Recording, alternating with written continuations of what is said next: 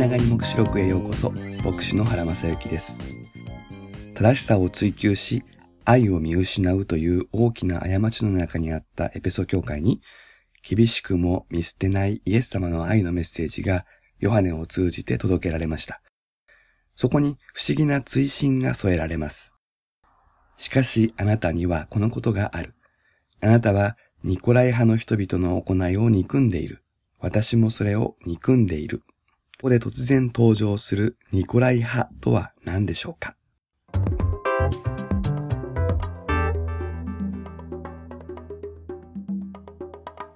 結論から言うと、ニコライ派が何かということを確定的に言うことはできません。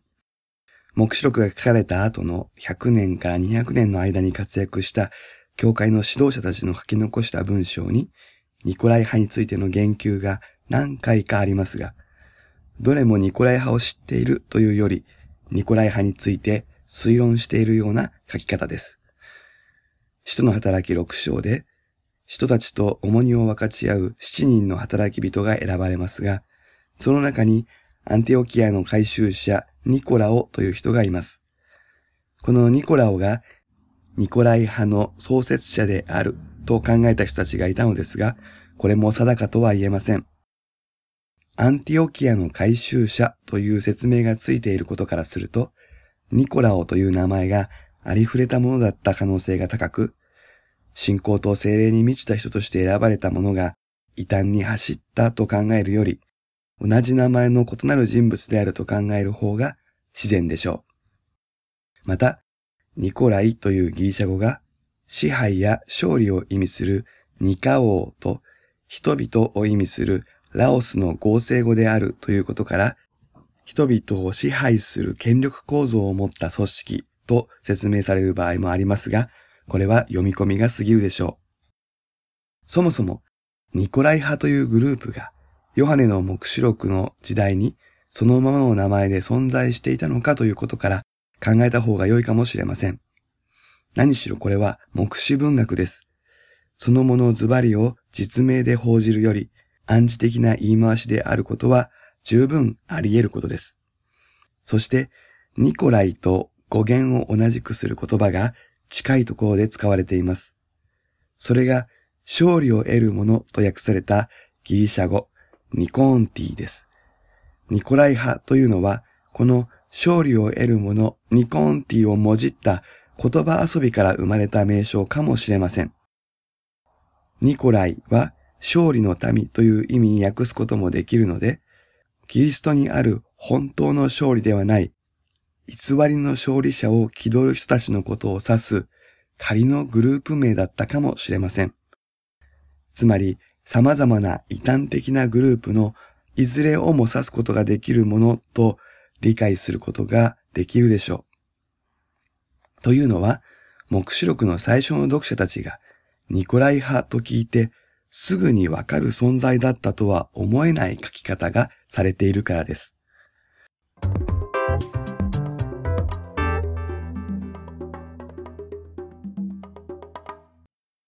確かに、エペソ教会へのメッセージでは何の説明もなく使われ、エペソ教会にはこのように言えば通じるかのような言い回しがされています。けれども、ペルガモン教会へのメッセージの中では、ニコライ派がバラムの教えと同列に並ぶものとして丁寧に説明されています。ニコライ派が特定の名前のあるグループとして認識されていたのであれば、このような説明は不可解です。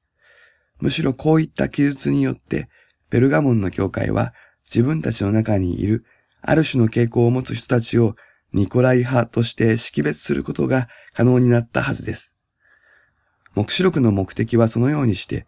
自分たちの共同体の見方を変えることだったのではないでしょうか。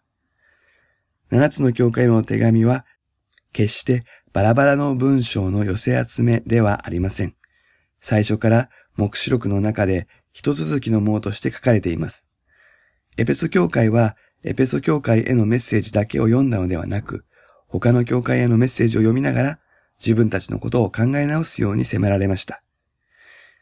ニコライ派の行いを憎んでいることを取り上げられて、それは何のことだろうかと思案しながら読み進め、ペルガモンの教会へのメッセージを読みながら、何のことを言おうとしているのかが分かってくる。そういう書き方だった可能性があるでしょう。逆に言うと、この追伸部分は、ペルガモン教会への伏線として置かれているということです。ペルガモン教会は自分たちへのメッセージを聞きながら、エペソ教会との違いを考えるように促されたことでしょう。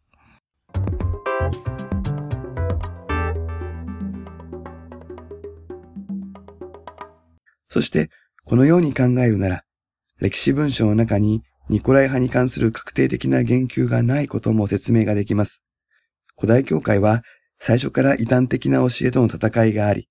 ある程度の勢力になったものは論駁の対象となって、そのために書かれた文書が現存しています。それにもかかわらず、目視録で名指しされるほどのニコライ派についての言及が、ほとんど推測の域を出ないのは、歴史に登場する様々な異端を目視録が総じてニコライ派と呼ぶことにしていたということではないでしょうか。実に目視録は本当の勝利者とは誰かを描く書物とも言えます。4章以降でそのことが描かれる部分が多々あります。そうだとすれば、ニコライ派は自称勝利者の民でありながら、偽り者であるということを暗示するためのヨハネの仕掛けということになります。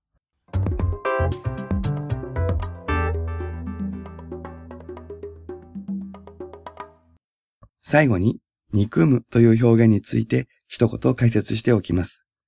私たちの文化では、憎むとか、ヘイトというと、感情的な強い思いを持って積極的に攻撃するような行動を意味し、場合によっては犯罪扱いになりますが、ユダヤ人を含むセム語文化圏ではもっと広い意味を持っています。単に相手にしない、関わらない、つまり無関心である、執着しないというような意味で、憎むが使われるということです。ここもそのような例として理解することが適切でしょう。異端的な実践にエペソ教会は関与しなかったのです。しかし、そのような良い点があっても、愛を見失った教会は、その存在意義が危ぶまれていました。